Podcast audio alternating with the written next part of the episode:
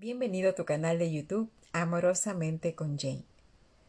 Mary Mary es una seguidora del canal y ella nos dice que ha estado teniendo sueños muy puntuales, frases y cosas que se dan en sus sueños y que en uno de ellos una voz le decía, las personas no han entendido realmente el primer capítulo de Juan.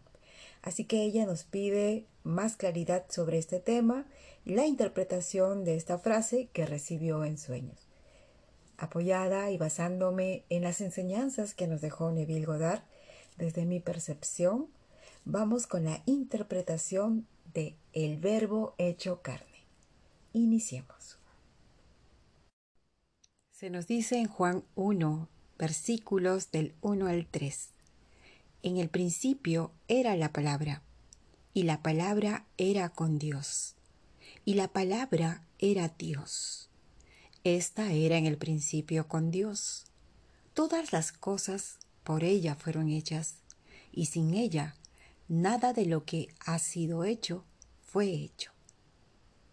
Todas las cosas o concepciones de uno mismo comienzan y terminan en uno mismo las cosas en tu mente no tienen vida a menos que te hagas consciente de ellas.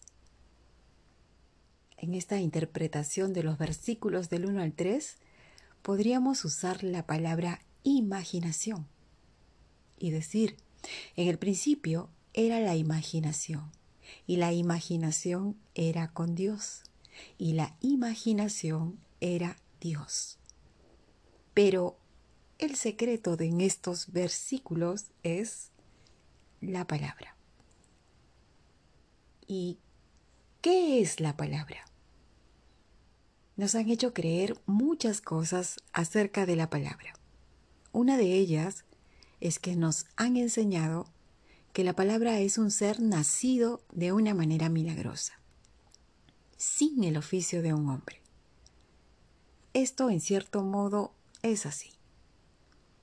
Pero a lo que se refiere en estos versículos es que la palabra se trata de el sueño de el hombre. Se trata de que tú tienes un sueño, un deseo, el deseo de ser quien quieres ser. Y ese deseo lo ves realizado en su plenitud en tu imaginación, ya que en el principio todas las cosas son imaginadas por el hombre. La persona que quieres ser está luchando por nacer. Mientras que tú observes y aceptes todo lo que te manifiesta y pone ante tus ojos, ante tus sentidos físicos, el mundo externo, y lo aceptes como una única realidad, nunca darás nacimiento a tu deseo realizado. Para darle nacimiento, vuelve tu atención hacia adentro, hacia tu ojo mental, que es tu imaginación, que es ahí donde tú te apropias de tu verdad.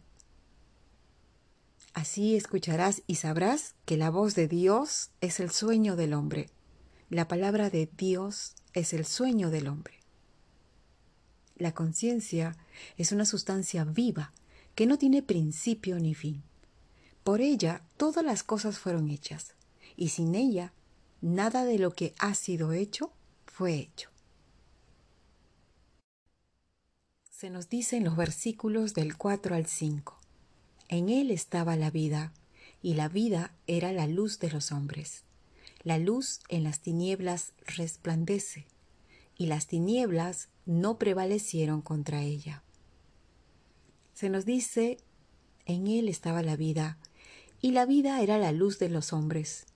Y esto lo ves reflejado en la siguiente cita.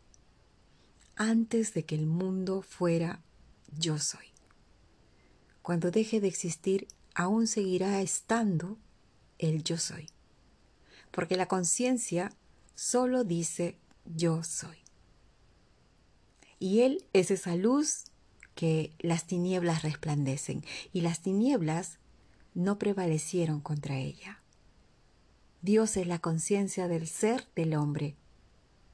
Dios es aquello que eres consciente de ser y que estás declarando, yo soy eso. Ese yo soy que declara ser es el yo soy de las escrituras. Yo soy el Señor y no hay otro Dios, otro Señor. Yo, el Señor, hice todo esto. A Dios no le importa quién estás siendo ahora mismo. No le importa tu pasado. No le importa quién pecó, tú o tus padres. A través de tu propio sueño, Él te habla, como se nos dice en Job 33. Dios le habla al hombre en un sueño, en una visión de la noche. No tienes que quedarte dormido para soñar. Todo el mundo está contenido en ti. Todo el mundo te está hablando ahora mismo.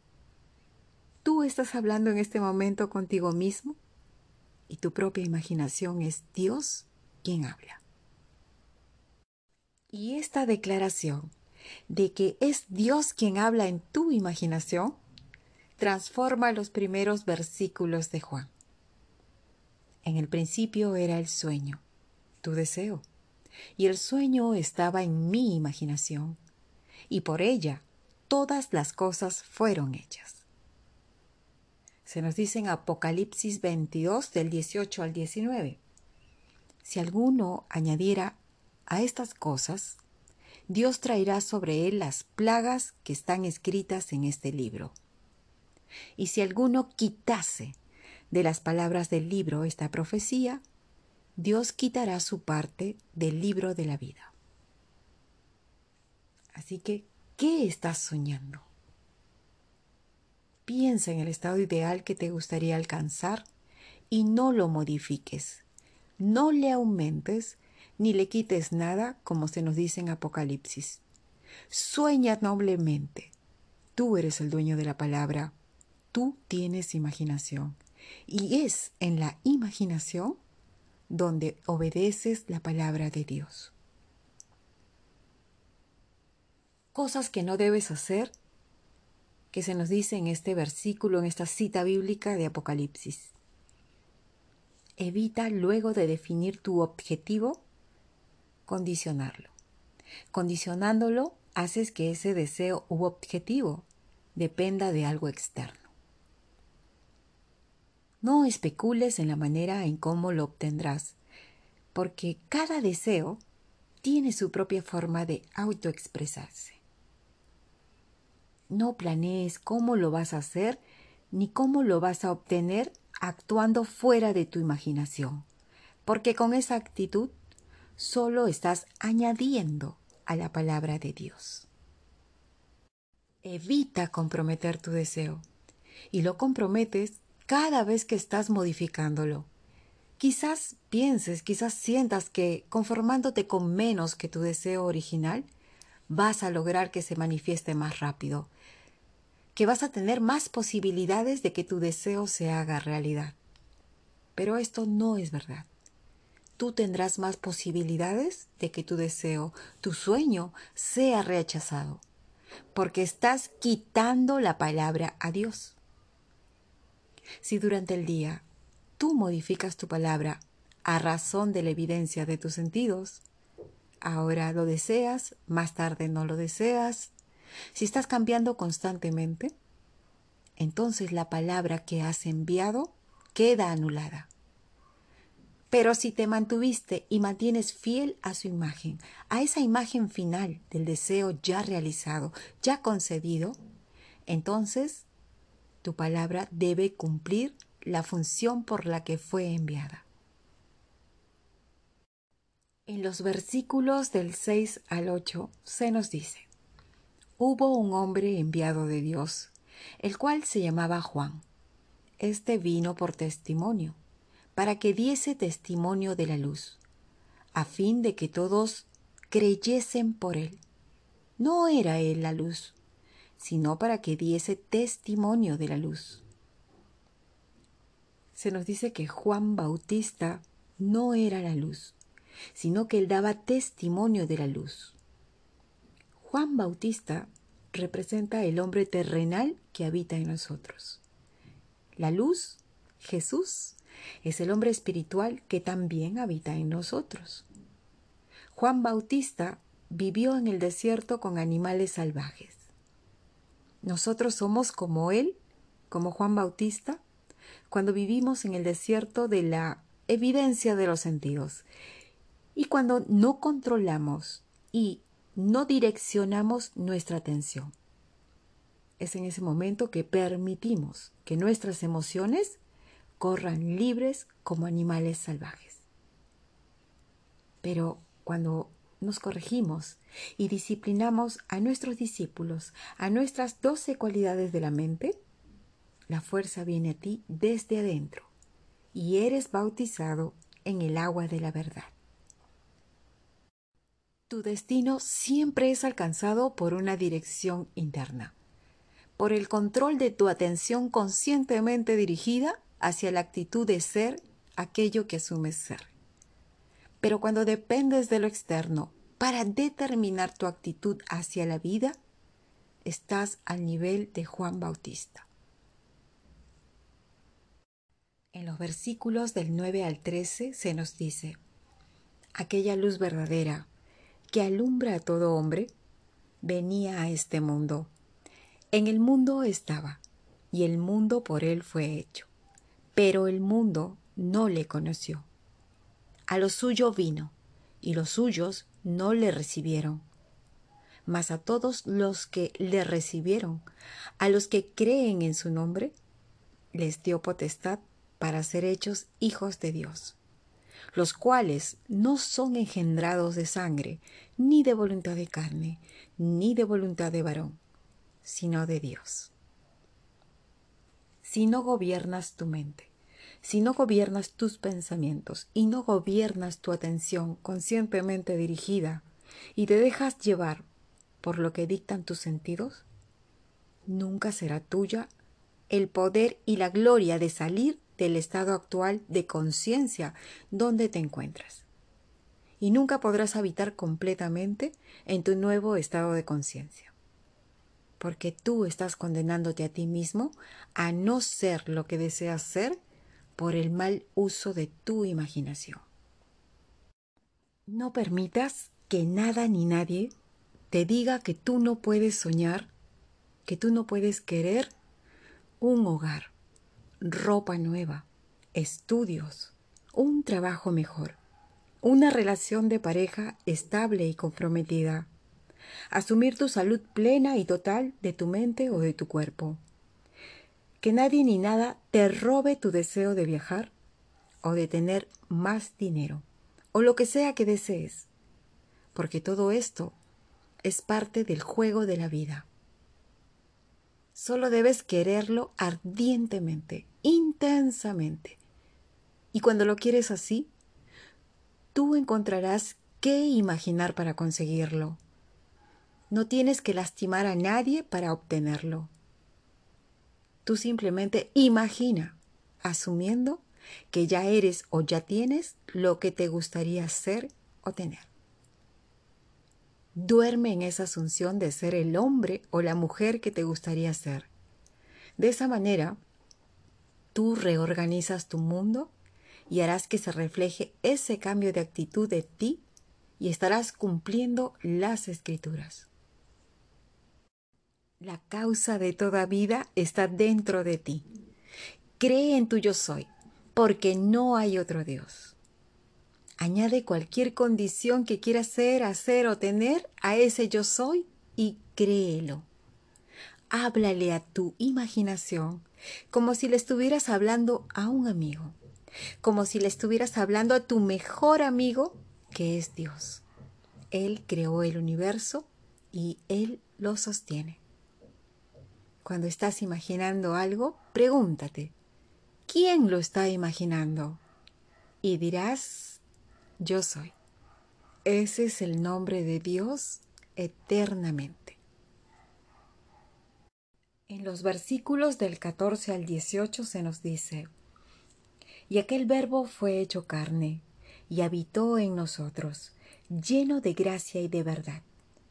Juan dio testimonio de él y clamó diciendo, Este es de quien yo decía, el que viene después de mí es antes de mí, porque era primero que yo. Porque de su plenitud tomamos todos, y gracia sobre gracia, pues la ley por medio de Moisés fue dada, pero la gracia y la verdad vinieron por medio de Jesucristo. A Dios nadie le vio jamás. El unigénito Hijo que está en el seno del Padre, Él le ha dado a conocer. Se nos dice, a Dios nadie le vio jamás. El unigénito Hijo, Él le ha dado a conocer. Dios y su palabra son uno. Así que Dios envió su palabra. Él se envió a sí mismo declarando, El que me ve, vio al que me envió. Pues yo soy la palabra que no regresa a mí vacía, sino que debo cumplir lo que me propongo y prosperar en aquello para lo cual fui enviado. El hombre, en la oscuridad de su ignorancia humana, comienza su búsqueda de Dios ayudado por la luz parpadeante de la sabiduría humana.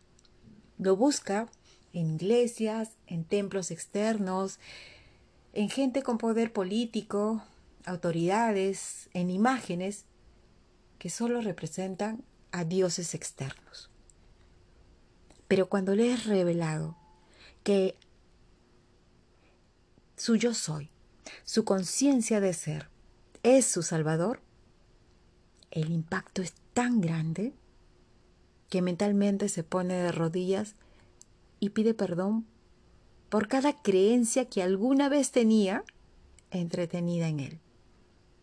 El hombre se inclina y derriba toda imagen de un Dios externo al darse cuenta de que Dios es el único Salvador que habita en él, en su propio templo hecho de carne. Te he dicho que yo soy. Si me buscas, deja ir a todo lo demás. Tú no puedes servir a dos amos o dos estados de conciencia al mismo tiempo. Mientras sigas caminando en la creencia de la tristeza, seguirás caminando en un mundo de dolor y confusión, porque el mundo es en cada detalle la conciencia del hombre cristalizada. Sacando tu atención de un estado y colocándola en otro estado, te mueves de aquel estado del cual sacaste tu atención y vives y te expresas en el estado al cual te has movido.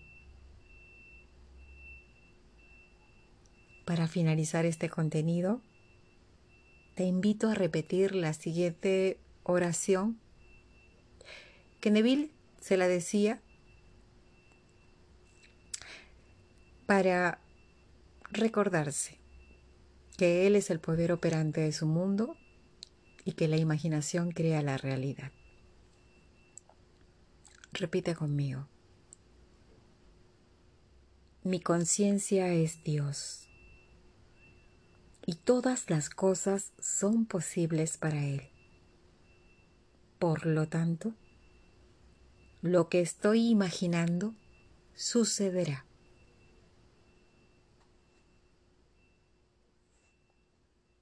Y de esta manera el tema de hoy llega a su final.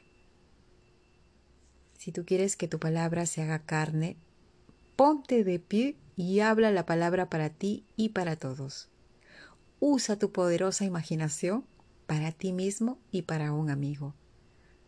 Tu palabra tendrá que cumplirse porque no hay nada que la detenga excepto tú mismo. Gracias por acompañarme. Para coaching de vida o asesoría sobre la ley, te invito a que me escribas a mi correo amorosamenteconjane.gmail.com. Hasta un próximo audio.